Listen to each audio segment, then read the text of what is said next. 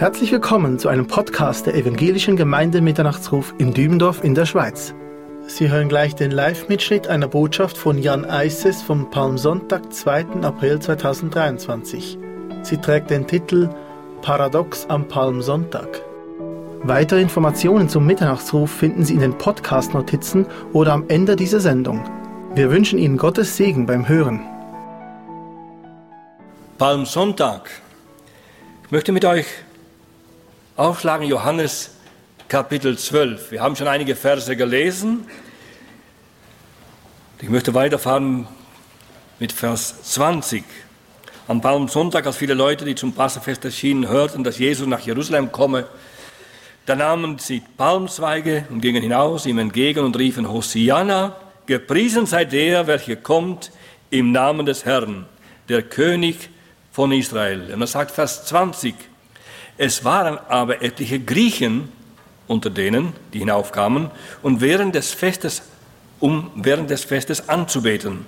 Diese gingen zu Philippus, der aus Bethsaida in Galiläa war, baten ihn und sprachen, Herr, wir möchten gerne Jesus sehen. Philippus kommt und sagt es dem Andreas und Andreas und Philippus sagen es wiederum Jesus. Jesus aber antwortete ihnen und sprach, die Stunde ist gekommen, dass der Sohn des Menschen verherrlicht werde. Wahrlich, wahrlich, ich sage euch, wenn das Weizenkorn nicht in die Erde fällt und stirbt, so bleibt es allein. Wenn es aber stirbt, so bringt es viel Frucht. Wer sein Leben liebt, der wird es verlieren. Wer aber sein Leben in dieser Welt hasst, wird es zum ewigen Leben bewahren. Wenn jemand mir dienen will, so folge er mir nach. Und wo ich bin, da soll auch mein Diener sein. Und wenn jemand mir dient, so wird ihn mein Vater ehren. Jetzt ist meine Seele erschüttert. Und was soll ich sagen? Vater, hilf mir aus dieser Stunde. Doch darum bin ich in diese Stunde gekommen. Vater, verherrliche deinen Namen. Da kam eine Stimme vom Himmel, ich habe ihn verherrlicht und will ihn wiederum verherrlichen. Die Menge nun, die dabei stand und dies hörte, sagte, es habe gedonnert. Andere sagten, ein Engel hat mit ihm geredet. Jesus antwortete und sprach, nicht um meinetwillen ist diese Stimme geschehen, sondern um euretwillen. Jetzt ergeht ein Gericht über diese Welt. Nun wird der Fürst dieser Welt hinausgeworfen werden. Und ich, wenn ich von der Erde erhöht bin, werde alle zu mir ziehen. Das sagte er aber, um anzudeuten, durch welchen Tod er sterben würde. Bis hierher. Paradox am Palmsonntag. Der Jesus kommt am letzten Sonntag vor Pesach von Bethanien, wo er und seine Jünger übernachtet haben, nach Jerusalem. Und während er vom Ölberg hinunterreitet,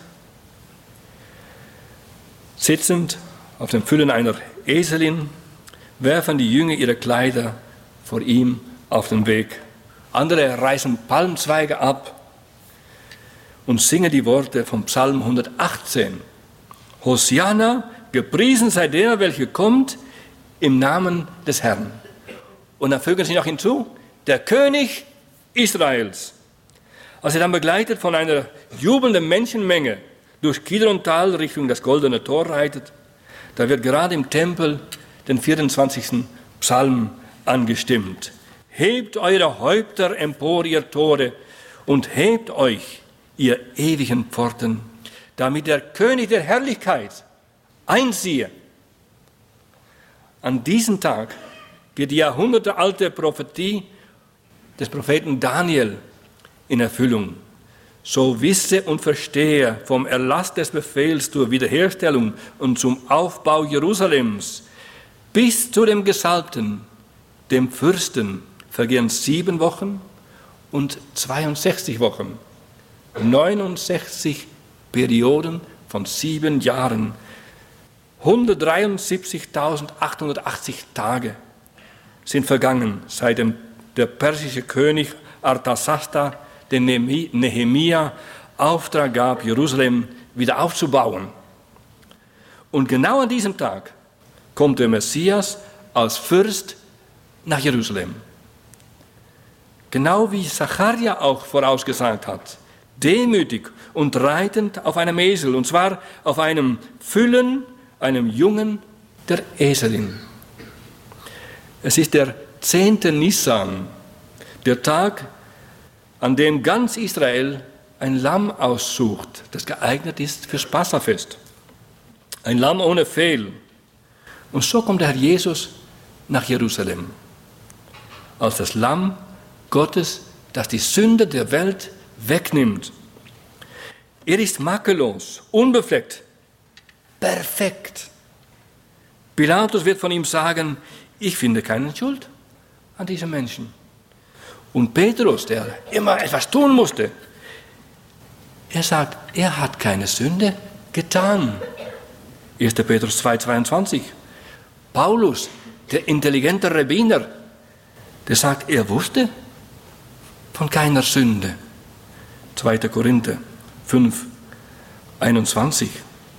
Und Johannes, der stille Apostel der Liebe, er sagt, in ihm ist keine Sünde.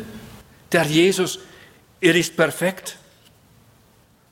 Am Palmsonntag sehen wir unseren Herrn Jesus, der Einzige, der das Anrecht hatte, diesen heiligen Berg zu besteigen. Im gleichen Psalm 24, der damals im Tempel gesungen wurde, heißt es, wer darf auf den Berg des Herrn steigen? Und wer darf an seiner heiligen Stätte stehen? Wer unschuldige Hände hat und ein reines Herz. Das ist unser Herr Jesus. Er ist aus menschlicher Sicht in diesem Moment auf dem Höhepunkt seiner Karriere angelangt. Er hat gerade Lazarus aus den Toten auferweckt und alle folgen ihm nach. Und jetzt kommen einige Griechen.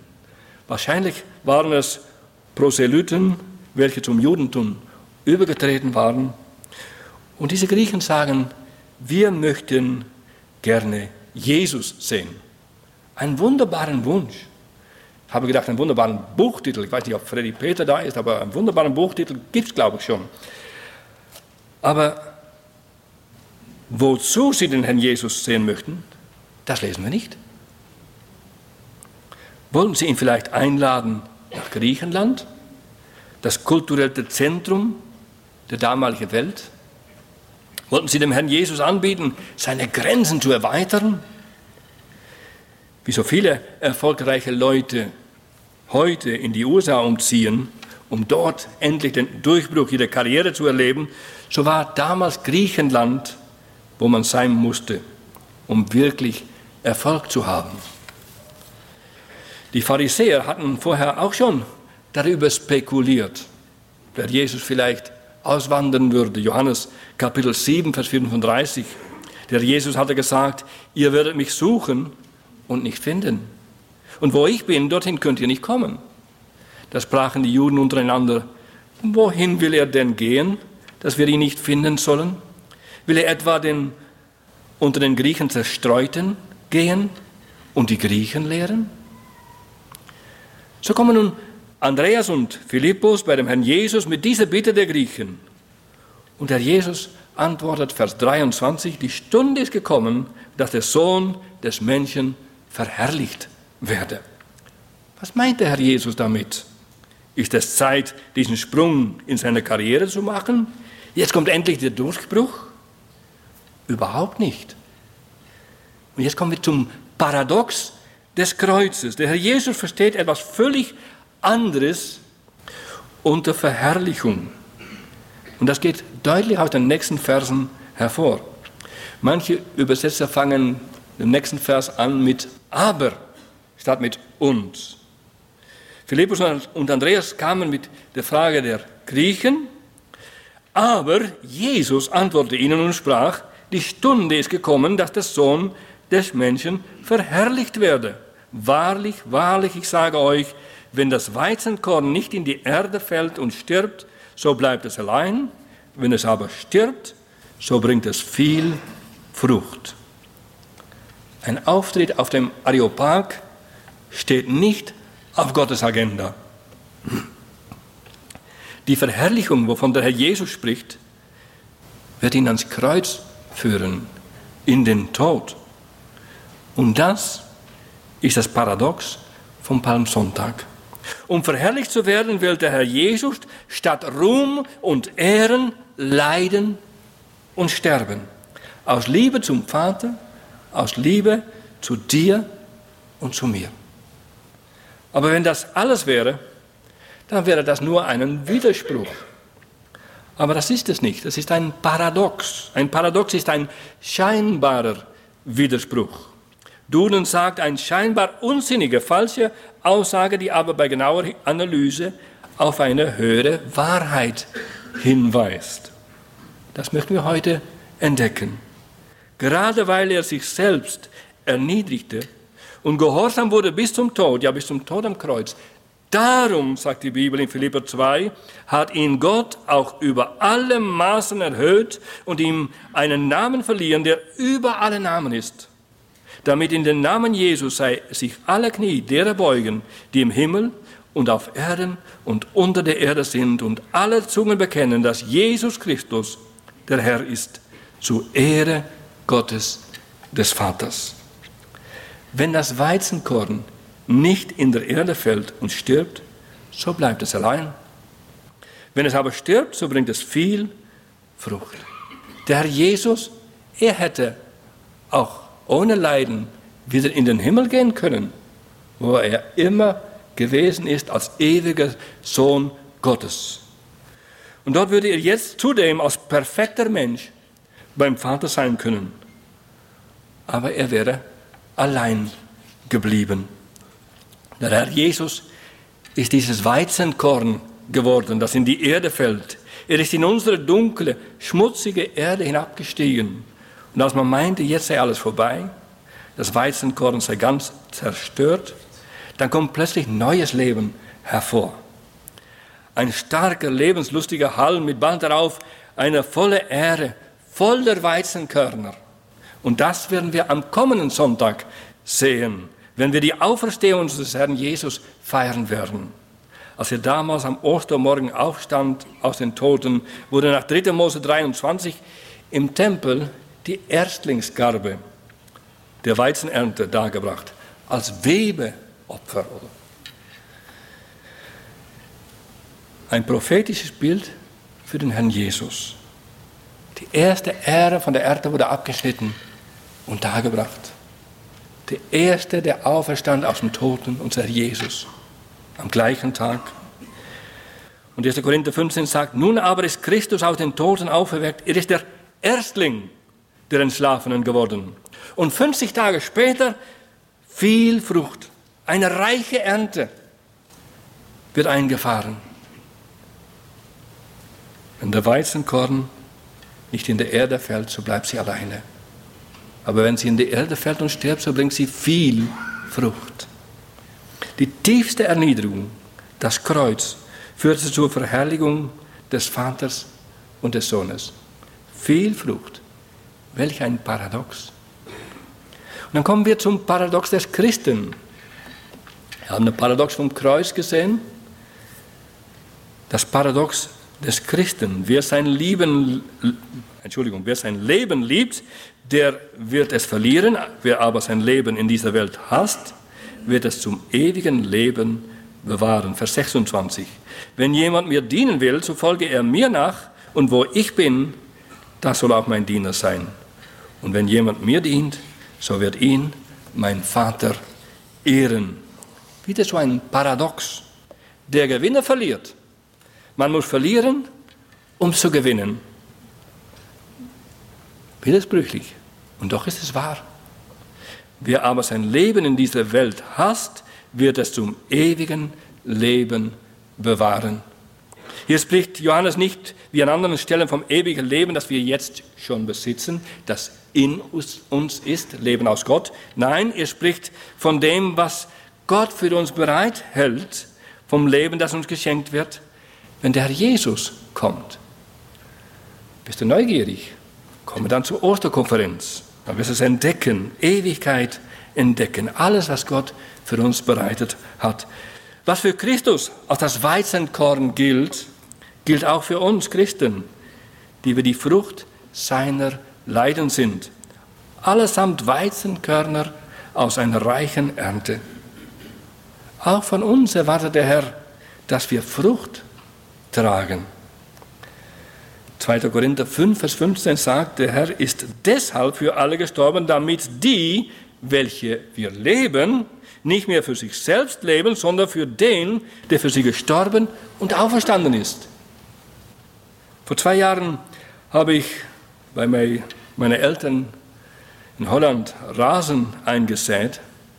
Meine Eltern werden älter und der Gemüsegarten war ein bisschen zu groß. Ich habe die Hälfte umgegraben und Rasen eingesät. Ich habe da Schuppen Grasen gefunden, habe sie schön eingesät, schön bewässert jeden Tag. Und nach drei Wochen, außer Unkraut, gar nichts. Wisst ihr, was passiert war? Diese Samen waren alt. Diese Samen waren zu lang im Sack bewahrt geblieben, waren alle tot. Wer sich an sein Leben klammert, der wird es verlieren. Wer sein Leben einfach dem Herrn Jesus anvertraut, auch in den täglichen Entscheidungen, der wird es gewinnen, der wird Frucht sehen in seinem Leben. Wenn jemand mir dienen will, sagt der Herr Jesus, so folge er mir nach. Und wo ich bin, da soll auch mein Diener sein.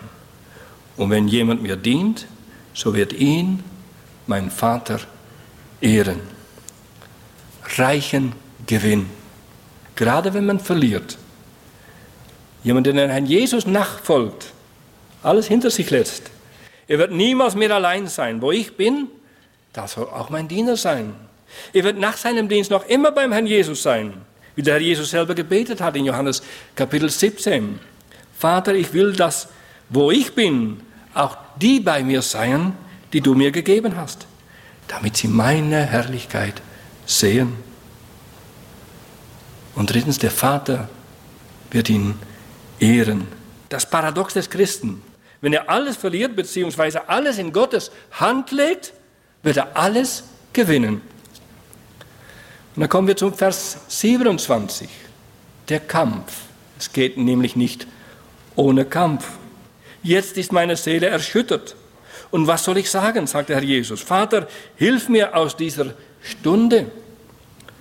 Doch darum bin ich in diese Stunde gekommen. Vater, verherrliche deinen Namen. Obwohl das Johannesevangelium nichts berichtet über den Gebetskampf in Gethsemane, sehen wir hier doch etwas von diesem schrecklichen Kampf.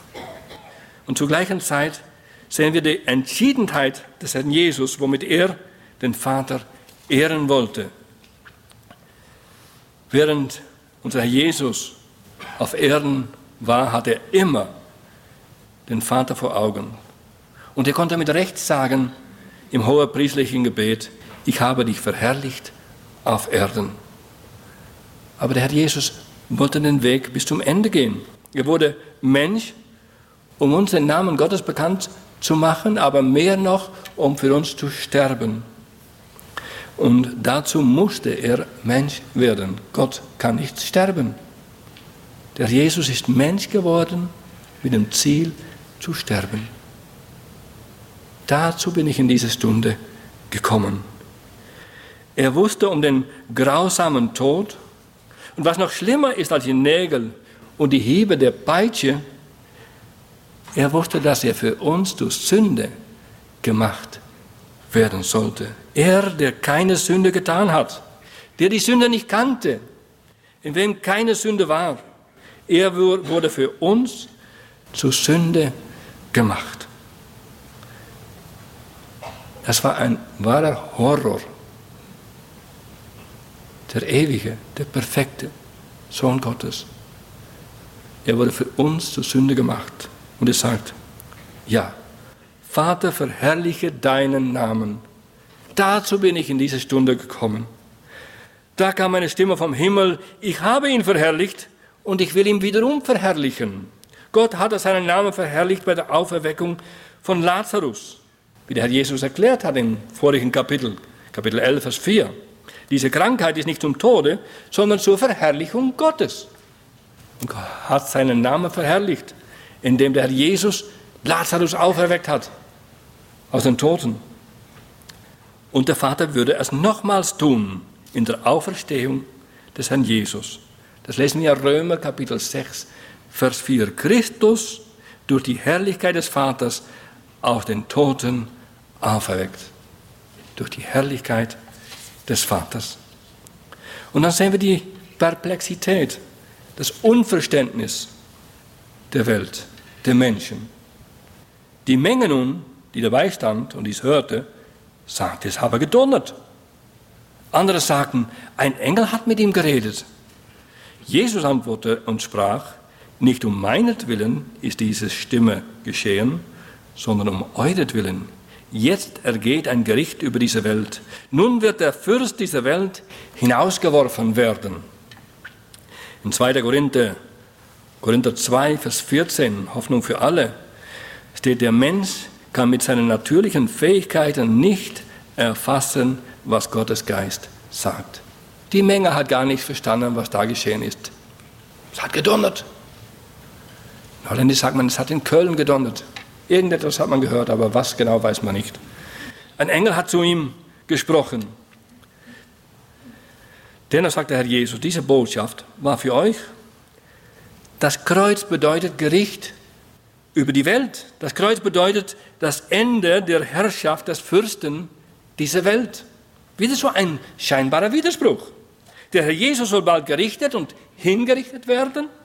Und dennoch sagt er, jetzt ergeht ein Gericht über diese Welt. Der Satan scheint den Messias beseitigen zu können. Und dennoch sagt der Herr, der Fürst dieser Welt, Welt wird hinausgeworfen werden. Erstens Gericht über die Welt. Darin aber besteht das Gericht, dass das Licht in die Welt gekommen ist und die Menschen liebten die Finsternis mehr als das Licht. Da Jesus verworfen wurde, kam Gericht über diese Welt. Oder diese Welt endgültig gerichtsreif. Für alle, die an den Herrn Jesus glauben, hat der Herr Jesus das Gericht für uns getragen. Und wir haben ewiges Leben. Wer aber dem Sohn nicht glaubt, der wird das Leben nicht sehen, sondern der Zorn Gottes bleibt auf ihm. Johannes 3, 36. Dieses Gericht, das angekündigt wurde auf Golgatha, das hängt über diese Welt. Der Fürst dieser Welt wird hinausgeworfen. Da nun die Kinder an Fleisch und Blut Anteil haben, sagt der Hebräerbrief, ist er gleichermaßen dessen teilhaftig geworden, damit er durch den Tod außer Wirksamkeit setze, der, die die Macht des Todes hatte, nämlich den Teufel. Der Teufel wurde von seiner Macht beraubt. Er schreit noch, er brüllt noch, aber er darf nicht mehr alles. Ihm wurde seine Macht weggenommen. Er darf Kinder Gottes nicht antasten, nicht berühren. Man kann seine Hand ins Maul einer Löwen stecken und dann wird er zubeißen. Aber der Löwe von sich aus darf uns nichts anhaben. Er ist von seiner Macht beraubt. Als der Jesus so die Herrschaften und Gewalten entwaffnet hat, sagt Kolosserbrief, stellte er sie öffentlich an den Pranger und triumphierte über sie an demselben. Der Jesus hat den Sieg öffentlich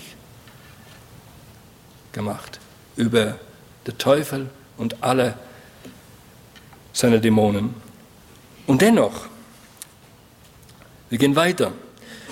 Auch wenn die Welt immer gerichtsreifer wird und ob schon der Teufel rund geht wie ein brüllender Lewe, dem die Zeit ausgeht, weil ihm wurde schon die Macht genommen, dennoch schließen wir mit einer ganz positiven Note. Vers 32. Ich, wenn ich von der Erde erhöht bin, werde alle zu mir ziehen, sagt der Herr Jesus. Ich, wenn ich von der Erde erhöht bin, werde alle zu mir ziehen. Das sagte er aber, um anzudeuten, durch welchen Tod er sterben würde, wenn ich von der Erde erhöht bin. Wir denken dabei am Herrn Jesus zu Rechten des Vaters, hoch erhöht, hoch erhaben. Aber das schwingt sicher mit in diesen Worten. Dennoch steht hier, das sagt er aber, um anzudeuten, durch welchen Tod er sterben würde. Bei allen Hinrichtungsmethoden blieb der Verurteilte am Boden, aber bei der Kreuzigung wurde er von der Erde hochgehoben. Und darauf zielt Herr Jesus, wenn er sagt, wenn ich erhöht bin, wenn ich am Kreuz hangen werde, werde ich alle zu mir ziehen.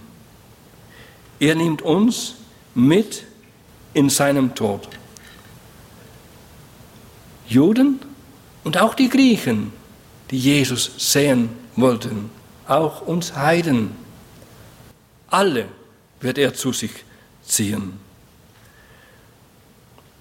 Wir lesen in 2. Korinther 5, 14, wenn einer für alle gestorben ist, so sind sie alle gestorben. Der Herr Jesus, er ist für uns gestorben, er ist unser Tod gestorben. In ihm sind auch wir gestorben, hat unser altes Leben aufgehört. Das hat er ein für allemal getan. Aber die Konsequenzen davon sollte man in unserem Alltag sehen. Wie Galater 2,20 sagt: Ich bin mit Christus gekreuzigt und nun lebe ich, aber nicht mehr ich selbst, sondern Christus lebt in mir. Was ich aber jetzt in meinem Fleisch lebe, das lebe ich im Glauben an den Sohn Gottes, der mich geliebt und sich selbst für mich hingegeben hat. Wieder so ein Paradox. Ich bin mit Christus gekreuzigt und doch lebe ich. Aber nicht mehr mein Ich, sondern Christus lebt in mir. Der Jesus möchte uns jeden Tag immer mehr zu sich ziehen, damit wir, damit immer mehr von ihm in unserem sterblichen Leben sichtbar wird. Immer mehr von diesem Paradox. Leben durch Sterben, Herrlichkeit in Leiden, Stärke durch Schwäche. Wenn ich schwach bin, sagt Paulus, dann bin ich mächtig. Weniger Erfolg und mehr Frucht. Das möchte der Herr Jesus in unserem Leben tun. Und das ist an diesem Palmsonntag wichtig, dass wir das neu vor Augen haben. Gerade in einer Zeit, in der Gemeinden leer laufen, weil die Liebe erkältet. Gerade in einer Zeit, in der Christen auf ihre Rechte pochen, statt die andere Backe darzubieten. In einer Zeit, wo Christen regieren möchten, in Gesellschaft und Politik, statt der Worte des Herrn Jesus zu gedenken. Wenn jemand der Erste sein will, so soll er von allen der Letzte und aller Diener sein. Vor einigen Jahren war ich in Paraguay mit Rodrigo zusammen bei einem christlichen Medienkongress. Ich hörte einen bekannten Prediger, der hat gepredigt, ganz feurig. Die Gemeinde Jesu steht über die Politik. Sie ist berufen zu herrschen mit Christus und deshalb setzen wir unsere Füße auf dem Parlament, wir stellen unsere Füße auf der Kantonsverwaltung, wir stellen unsere Füße auf die Stadtverwaltung und er brüstete sich damit. Wir haben das Sagen, nicht die Politiker. Tönte wunderbar. Amen wurde von überall gehört. Ihm wurde applaudiert.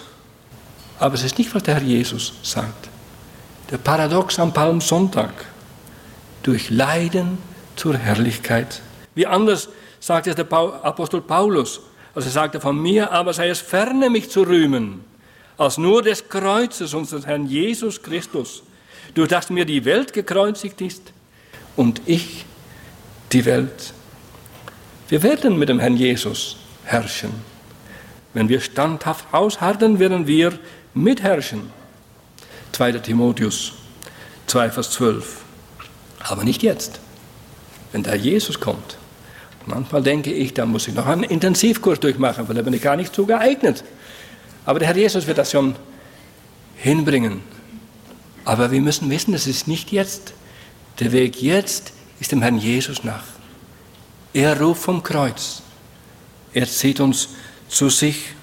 Europa wurde christlich geprägt durch Menschen, die sich vom Gekreuzigten anziehen ließen Von ihnen konnte gesagt werden, sie haben überwunden um des Blutes des Lammes und um des Wortes ihres Zeugnisses willen und haben ihr Leben nicht geliebt bis in den Tod. Wenn ich da alte Bücher lese von der Inquisition, wie so viele den Scheiterhaufen ihr Zeugnis abgelegt haben. Und dieser Samen ist aufgegangen. Europa hat sich verändert.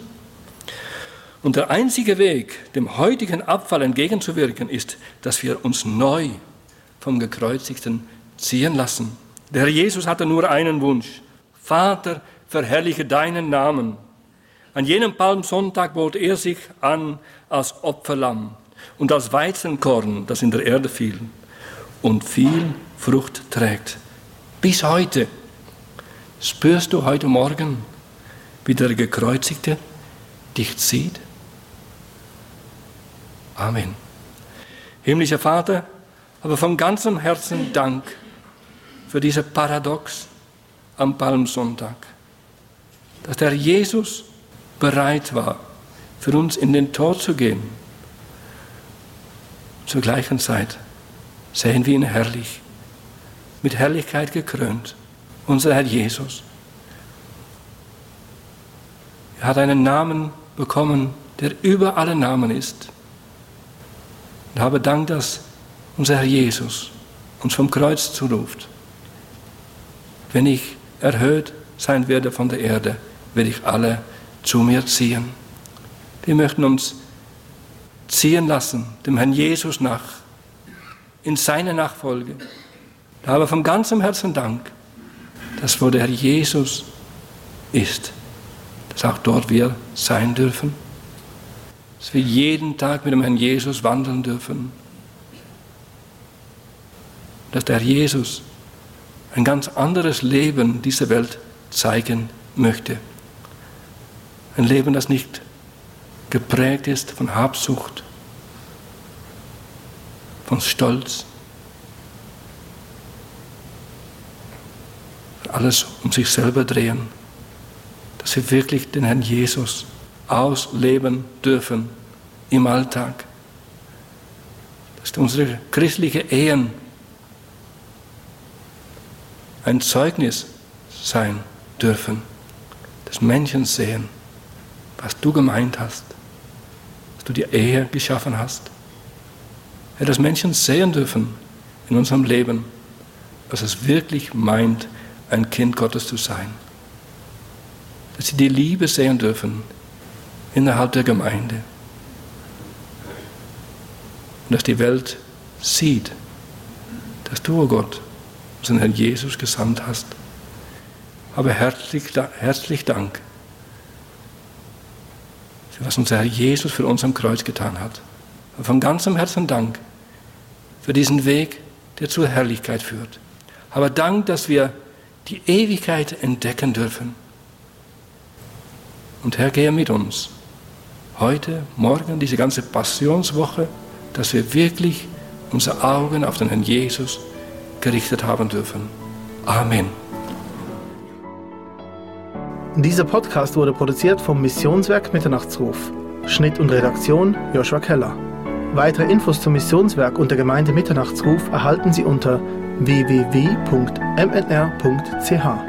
Copyright Missionswerk Mitternachtsruf, alle Rechte vorbehalten.